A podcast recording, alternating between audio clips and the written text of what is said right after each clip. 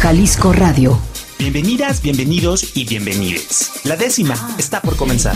Una radio llena de cultura y diversidad sexual. Todos esos temas y personas que buscas en internet, pero que siempre borras del historial. La décima radio, cultura y diversidad. Comenzamos. Pues estamos de regreso aquí en la décima radio. Yo soy su amigo Rob Hernández y me acompaña La Toria Dixon. Y el día de hoy vamos a hablar de. Vamos a hablar de sexing seguro. Y pues tenemos aquí una gran invitada, ella es Samantha Olivares, ella es psicóloga forense, licenciada en psicología, maestrante en psicoterapia y actualmente es coordinadora de planeación e información en la Dirección General de Prevención del Delito de la Secretaría de Seguridad del Estado de Jalisco. Así es. Bienvenida Samantha. Bienvenida Samantha. Gracias, muchas gracias, buenas noches a todas y a todos, es un placer estar en este espacio. Buenas noches, Samantha. Antes de entrar de lleno, eh, porque ya hemos mencionado algunos términos como sexting, nudes, eh, vamos a explicar un poquito a las personas que nos escuchan a qué nos estamos refiriendo con este tema principal que hoy tocamos en la décima radio, por favor. Claro, es, es fundamental empezar por la definición de los conceptos, ¿no?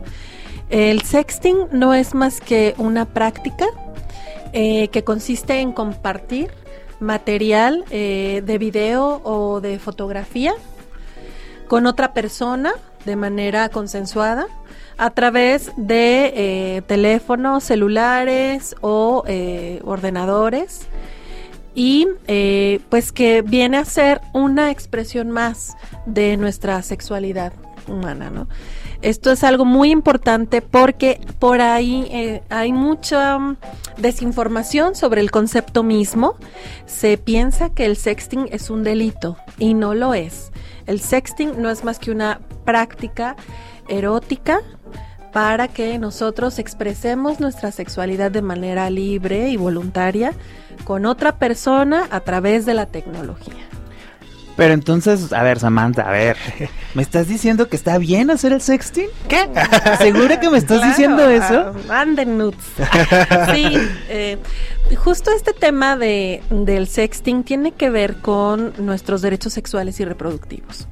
Y eh, bueno, pues eh, un poquito de teoría, el tema con los derechos humanos es que tienen un componente de progresividad y de universalidad. Entonces, eh, esta progresividad es que se va evolucionando la concepción y el ejercicio de ciertos derechos, ¿no? Tenemos un derecho humano al libre desarrollo de nuestra personalidad, en el que va incluido nuestra orientación sexual, nuestras expresiones comportamentales respecto a la manera de vivir el erotismo pero también va en la manera en el que eh, decidimos expresar eh, todas estas manifestaciones y entre ellas está el sexting. El sexting no es un delito, es una práctica, es un canal más de expresión de nuestra sexualidad. Pero mucha gente cree que el sexting en sí es delito. De hecho, hay por ahí un código penal que es el de Chihuahua, donde lo mencionan entre paréntesis que el, delito es la difusión de la información íntima y personal sin el consentimiento de la persona. Ese es el delito. Eh, por ahí los chihuahuenses pues cometieron, no sé si el error de poner entre paréntesis sexting, pero como para hacer referencia a esta práctica, eh, pero el sexting per se no es el delito, ¿no? Y en, nuestro Código Penal en Jalisco no viene ni siquiera la referencia de esta práctica. Así es. Ok, entonces como para aterrizarlo un poquito, es el intercambio de fotografías o videos entre dos personas que dicen, sí, yo te la mando, sí, yo la quiero recibir. Así y, es. Eh, es una práctica que no es un delito y bueno. ¿Cuál sería el delito aquí entonces? El delito sería el difundir esas imágenes que te mandaron bajo toda la confianza sin el consentimiento de la otra persona. ¿Qué, ¿Qué, pasa, perdón, cuando de repente dicen, oye, pues es que yo a mí me la mandó, o sea, esta, ah. esta persona me la mandó a mí, y yo ya me siento como con el derecho de, que está en mi propiedad, en mi teléfono, la puedo difundir. ¿Qué pasa con esta práctica? No, pero qué bueno que tocas este tema, porque también mandar fotos sin que te las pidan o videos sin que te los pidan, pues tampoco está chido. También es una manera de abuso sexual. Si no te lo están pidiendo, no mandes, porque puede ser este, un, tipo de hostigamiento. Ok. Entonces, y bueno, aún así, el receptor, aunque no haya pedido la imagen o el video y le llega, no le da derecho a difundirlo sin el consentimiento de la otra persona. Samantha, ¿y en este caso se puede hacer algo? O sea, legalmente, digo, lo vamos a abordar un poquito más adelante, pero algo que me llama mucho la atención y que he conocido muchos casos que dicen, oye, este, filtraron tus fotos, ¿no? Sí. Y entonces, inmediatamente lo que hacen las personas es decir, ¿Ves? Eso te pasa por andarlas pasando. ¿Para qué las andas pasando? Las fotos. También. Entonces, esa parte es como, o sea, si de por sí a lo mejor la persona ya se siente mal, porque pues ya lo exhibieron, o la exhibieron, este, y todavía que lo, cuentas y te dicen, pues ¿para qué la andas haciendo? Ajá, entonces, esta parte de la revictimización, que hablábamos un poquito antes de entrar al aire, eh, es algo que, que que sucede en muchos ámbitos, digo, lo hemos visto recientemente en otros temas, y que la verdad es que creo que siempre tratamos de buscar el primer culpable y el más cercano y agarramos lo que más tenemos como para decir, a ver, él es el culpable. Claro, por supuesto. Bueno, socialmente nos sirve mucho criminalizar a las víctimas para sentir menos vulnerabilidad, ¿no? Creer que cuando desaparecen a una persona es porque andaba en malos pasos pues mitiga mi ansiedad porque creemos que a mí entonces no me va a pasar si yo me porto bien, cuando la realidad es que te puede pasar hagas lo que hagas, ¿no? Entonces, pero bueno, socialmente nos conviene creer que a quien le pasa es porque algo hizo para merecérselo. Sin embargo, esto está muy alejado de la realidad y ciertamente eh, el criminalizar a las víctimas, pues no es más que ejecutar una acción de revictimización, ¿no? Eh, aparte de que, como bien dices, ya la están pasando muy mal, porque créanme que el tema de la difusión de las imágenes íntimas es eh, provoca daños muy severos en las personas que lo que lo sufren, que lo vivieron. Eh, pueden ocasionar daños irreversibles en su estabilidad emocional. Se afecta su integridad sexual, o sea, puede ser equiparable la afectación a una violación sexual. Y eso sin tomar en cuenta todas las afectaciones sociales, culturales que puede tener esa persona en su trabajo. Y hasta laborales, no sé, pues justamente. Tanto en su trabajo, tanto en, la escuela, en su, si tiene una relación este, en su familia. Sí, y el tema de decir, pues mejor no lo hagas, mejor no mandes nudes, es otra vez volver a esos discursos obsoletos del abstencionismo que de nada sirven. Entonces es otra vez como decir, pues entonces no salgas a la calle, pues entonces no salgas a los bares, pues entonces no pues mandes entonces métete en una cajita pues y... Sí, y entonces a qué tenemos derecho. También es bien importante la concepción de la Internet como un derecho humano. Porque si nosotros nos ponemos a pensar, ya llegamos a un proceso social donde no podemos vivir sin las tecnologías. Y esto va, ya no tiene marcha atrás, ¿no? Pero ya es un derecho porque nos permite ejecutar muchos otros derechos, la tecnología, ¿no? El, la libre expresión, el derecho a la información, el derecho incluso a manifestar nuestro libre desarrollo a la personalidad, ¿no? Todos ofrecemos ciertos perfiles en ciertas redes sociales que nos permiten eso, mostrarnos como queremos ser. Y bueno, por eso es que las tecnologías y la Internet finalmente vienen a ser ese espacio de derechos. Ok, y justamente hablando de, todo esto tenemos una, una pregunta de Juan Carlos que nos llama desde Colonia La Estancia y dice, ¿cómo podemos normalizar el sexting entre nuestro círculo social sin ser juzgados? es que justo retomábamos un poco, este, digo, ahorita que, Samantha no, nos responda, pero me recuerda mucho a este tema que hablábamos la semana pasada con Ale Carrillo y con Alicia Delicia, cuando decíamos de que uno asume su, eh, su, orientación sexual de manera pública este, como un acto político, ¿no? Sí. En este caso también hablábamos de cómo asumíamos que éramos seres sexuales de manera pública como acto político para decir, a ver, no pasa nada, yo tengo sexo como cualquier otro, yo me masturbo como cualquier otro, como cualquier otra persona y no mm, soy ni más ni menos ni eso me avergüenza, nada, ¿no? Creo que esta parte de normalizarlo en el entorno social tiene algo de eso. ¿Cómo lo ves tú, Samantha? Sí, definitivamente. Y bueno, esto de las em, recibir eh, las críticas, los ataques, las estigmatizaciones, justo buscan esto, que nosotros nos repleguemos y nos encerremos en nuestra burbuja y no ejerzamos derechos. Eso es lo que buscan las personas agresoras, intimidarnos. Entonces, abstenernos para responder a, agresiones de ese tipo, pues es ahora sí que renunciar a una lucha política, que implicaría pues todo este cambio social que necesitamos abiertamente, ¿no? Entonces aquí el tema sí sería resistir, apostarle mucho a la resistencia y al ejercicio de estos derechos, percibiéndolo así, como una parte en la que yo estoy ejerciendo la esfera política de mi vida y que tengo derecho a eso.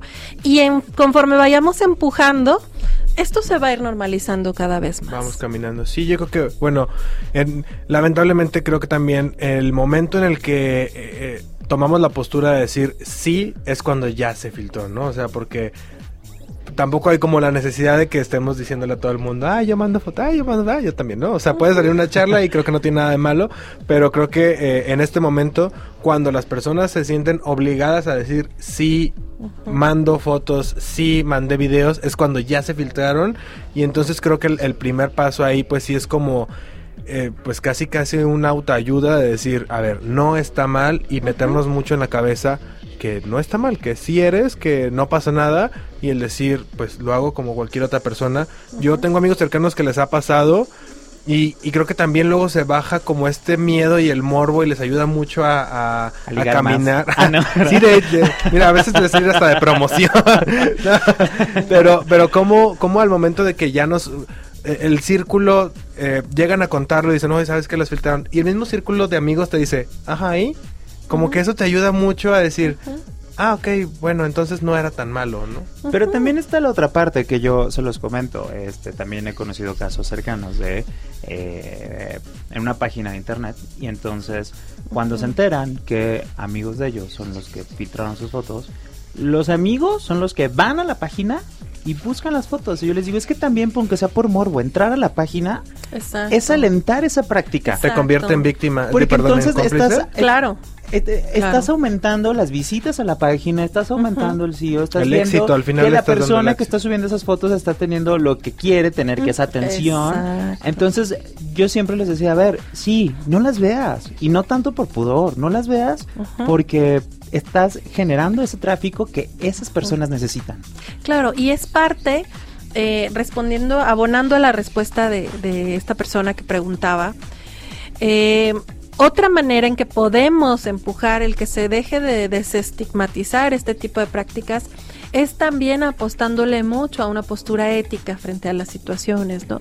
Que si me llega eh, indirectamente la foto de una persona, los famosos chats, ¿no? Los grupos donde se intercambian o se pasan fotos, pues entonces, en, sobre todo entre hombres, tener esta nueva postura frente a los otros hombres y decir, oye, no está, no es correcto que lo hagas que no lo sigan replicando, que si alguien te enseña una foto de, ay, mira, mi novio está bien acá o mi novia, pues no, oye, no me lo enseñes. Digo, yo sé que está muy chido ver que, que somos muy visuales los seres humanos. Muy morbosos. Exacto. Sin embargo, sí tenemos que replantearnos dentro de esta postura política eh, también una postura ética. Y, si, si queremos que se normalice perdón, pues también empezar por esas prácticas, esas buenas prácticas frente a la intimidad de las otras personas. Y reconociendo también, si, si lo llevamos como a un tema eh, un poquito más de masas, hasta cuando un artista se filtra, ¿no? ¿Cuántas personas no estamos como, ay, a ver, hay quien ya lo tiene? O sea,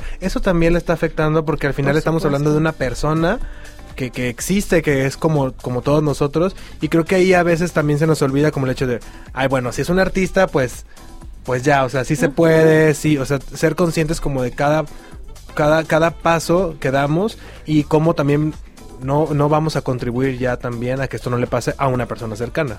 Sí, yo creo que eh, como sociedad esta parte es muy importante, como cómo somos, cómo somos sociedad o equipo en esta parte y es de, a ver, ¿Cómo vamos a desestigmatizar esta práctica? Pues bueno, no alentando a las personas que lo hacen con dolo a través de internet, como este dice, ah, bueno, está esa página o se filtra una, ok, va. No, no le voy a dar ese este rush en internet o en sus Así redes es, sociales, que, que es. es. lo que está buscando por una parte, por, por otra parte, no necesitan las personas que les digamos, ¿para qué lo hiciste? o ¿por qué lo hiciste? No- no Que vayas y le no digas, necesitan ta- estos, estos comentarios, creo que es muy importante hacer esta empatía y decir, no importa, no pasa nada, digo, uh, eh, cuando estábamos anunciando este programa, un, un conocido me escribió y me dijo, oye, me interesa saber por qué me, va, me pasó. Y yo, ¿y qué pasa? Pero yo no sé para qué, si tengo lo mismo que todos, que sabe que... Le dije, no, pues a lo mejor creen que tienes dos y, y no, pues ahí sí ya causa más morbo, ¿no? Pero dice, no, pero es que sí estoy viendo porque me amenazaron que las iba a filtrar, que quién sabe qué nada. Ujú. Y le dije, pues sí, definitivamente este, la sexualidad y el pudor y el cuerpo humano se trata, se utiliza mucho como arma. Este, La vulnerabilidad, ¿no? Te... Sí, claro, el vulnerar nuestra intimidad, nuestra sexualidad. Y déjenme decirles que en casos que yo he acompañado, yo recuerdo mucho el de una mujer que me tocó atender y que en la entrevista ella me decía, yo hubiera preferido que me hubieran violado, porque al menos la violación queda entre el agresor y yo. Y esto que me pasó se difundió a tantas personas porque fue después de una ruptura de una relación, que ese es otro tema, ¿no? Regularmente se da cuando una de las personas decide terminar la relación. Y Como es, una un, venganza. es, es un acto de violencia terrible. Y entonces... pues sucede esto. Fíjate, no la había equiparado a esta con esta Ujú. con esta historia que nos cuentas cómo le equipara ella a que hubiera preferido Sí. una violación, que es fuertísimo lo que Imagínense cómo se estaba sintiendo. Imagínense cómo se va a sentir nuestro amigo, nuestro primo o la persona que conocemos del trabajo que le sucedió eso, ¿no? Creo que como sociedad sí tenemos que ponernos en los zapatos de las otras personas. Es. Pero bueno, si lo queremos practicar, hay formas para hacerlo de manera segura. Segura. Vamos a ir ahorita a un corte y regresando vamos a ver cómo usar esta, la, la misma tecnología, cómo nos puede eh, dar eh, herramientas para poderlo hacer de manera mucho más, este, pues tranquila. Seguro. La décima radio. Regresamos a la décima radio. Yo soy su amigo Robert Hernández y estoy con. La Toria Dixon. Y el tema de hoy es. Sexing seguro. con la experta Samantha Olivares. ¡Eh! Y bueno, ahora viene la parte divertida. Digo, ya hablamos como de toda esta consecuencia social que este y la la corresponsabilidad que tenemos tanto nosotros al estar buscando las nudes en en las páginas de internet, al estarlas compartiendo o al estar revictimizando a las personas que filtraron sus fotos, ¿no? Digo, esa es Así una es. corresponsabilidad que Chavos, ahí se, y chavas, ahí se las dejo, piénsenle Ujú. qué tanto hemos sido parte y Sí, pues, a- asumir lo que nos toca a, a- a cada quien. Pero ahora viene la parte divertida, si lo voy a hacer y lo quiero hacer y estoy convencido de hacerlo y encuentro una persona con quien hacerlo de manera consensuada siempre, hay maneras, hay maneras. Hay formas seguras. Hay, hay formas más seguras donde nos exponemos menos a que en la persona en la que estamos confiando en este momento, pues después no sabemos si nos quiere hacer daño, ¿no? Puede pasar, sobre todo cuando son relaciones que se terminan y cuando sabemos que hay personas eh, con es muy escasas herramientas psicoafectivas para tolerar una ruptura. ¿Por qué te ríes, la teoría? no, no más. Bueno, y, y ante su frustración del, del término de esta relación, pues deciden difundir aquel material que en su Imágenes momento privadas. compartieron de manera consensuada, ¿no? Que algo que también comentábamos es que este, si nosotros ya vamos a compartir las nudes, vamos a compartir fotos de nosotros, este, hay que estar conscientes que hay un riesgo, ¿no? Digo, que no es esta parte de estar victimizando a las personas que envían las fotos, pero pues hay un riesgo inherente por la sociedad en la que vivimos y por Sí. estas personas con la falta de madurez psicoafectiva que nos comentaba Samantha. ¿Y qué- qué- Está bien interesante ese Eso, término. sí, ¿verdad? Y que pues definitivamente hay un riesgo que eh, corremos y que al momento de estarlas enviando estamos asumi- asumiendo, ¿no? Entonces eso también creo que es Sí, sí, sí. ponernos en contexto a todas y todos. Claro que es, es como cualquier otra conducta, ¿no? El, el salir en la noche a caminar, el, el ir a un bar este hasta la madrugada y embriagarte. Digo, son cosas que no tendrían no tendrían por qué representar un riesgo, sin embargo, por nuestra misma cultura y el momento eh, de violencia en el que estamos, que estamos viviendo, bueno, sí hay que tener ciertas conciencia de esto y bueno, si dentro de todo eso eh, existen herramientas que nos ayudan a reducir los niveles de vulnerabilidad para disfrutarlo, pues qué mejor, ¿no? Y qué es lo que vamos a hablar enseguida. ¿Cuáles serían estas herramientas? Vamos con los Saque usted papel, lápiz, Los las tips. notas, graben esto. Sí. Adelante. Bueno, primero pues algo súper básico, las capas de anonimato. ¿Qué quiere decir esto? Pues que en la manera en que evitemos eh, compartir aquellas cosas eh, que nos identifican, obviamente empezando por el rostro, tatuajes, cicatrices, señas particulares, vaya, que nos identifican, por las que nos puedan identifica- identificar las personas que nos conocen, pues borrarlas, taparlas, tratar de cuidar que esas señas que nos identifican se vean lo menos posible o no se vean. Porque, bueno, así reducimos el riesgo total. Si alguien difunde esa imagen, nadie va a comprobar, poder comprobar que efectivamente eres tú, si no hay nada que te identifique. A menos como que tal. conozcan bien todo. Sí, pero bueno, si tienes un tatuaje y usas eh, alguna aplicación como las que vamos a ver para que no se vea cuando mandas esa nut, Pues si ya te hiciste más ancha la pierna, pues aprovecha. y Bórrate el tatuaje. ¿Qué aplica? miren, aparte, este, voy a recomendarles algunas aplicaciones que son de la web libre, que aparte esto es súper importante, Ok. porque no generan metadatos. Y no Entonces- generan... Información que Costo, se pueda- ¿no? Son gratuitas. Es muy importante. Entonces, miren, Open yo les traigo una recomendación, se llama Obscura Cam, es una aplicación que pueden descargar de manera gratuita y que sirve para editar fotografías, sirve para generar estas capas de anonimato y poder mandar nudes sin esas señas particulares que nos identifican. Ok. Sí, sí es bien importante eso de los metadatos que, Ujú. que comentabas porque explicando un poquito eh, para toda la gente, la, la- los teléfonos registran ubicación, información del celular que salió. Entonces, Ujú. alguien que, que luego se ponga muy picky con este tipo de cosas, por más que te cortes la cara, puedes sacar información de, Sí, de las, de, sí, la, claro. de la fotografía. ¿no? Ahora, no nada más eh, las capas de anonimato son respecto a tu cuerpo, también los lugares. A lo mejor yo tapo mi rostro y mis tatuajes, pero está clarísimo que es mi casa. ¿no? y quienes está me la con- peluca de la Sí. O sea, y, y quienes nos conocen, ay, no manches, si es tu casa, no te hagas, ¿no? El póster de la chiva. sí. Sí, entonces también hay que tener cuidado con los espacios, los escenarios en los que recreamos, en las que creamos estas fotos, ¿no? es que es todo un arte de tener que mandar. Pues una- No, y ahorita vamos a dar recomendaciones también para tomar las mejores, ¿no?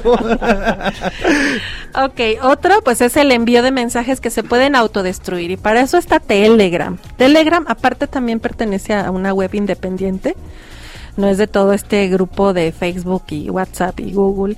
Es, es independiente, entonces Telegram tiene grandes virtudes. Uno, tam- tampoco genera, se generan los metadatos. Eh, tiene la gran virtud de que puedes generar, generar chats secretos y programar autodestrucción de los mensajes eh, al momento que tú quieras, desde un segundo hasta una hora, una semana. Te da varias opciones.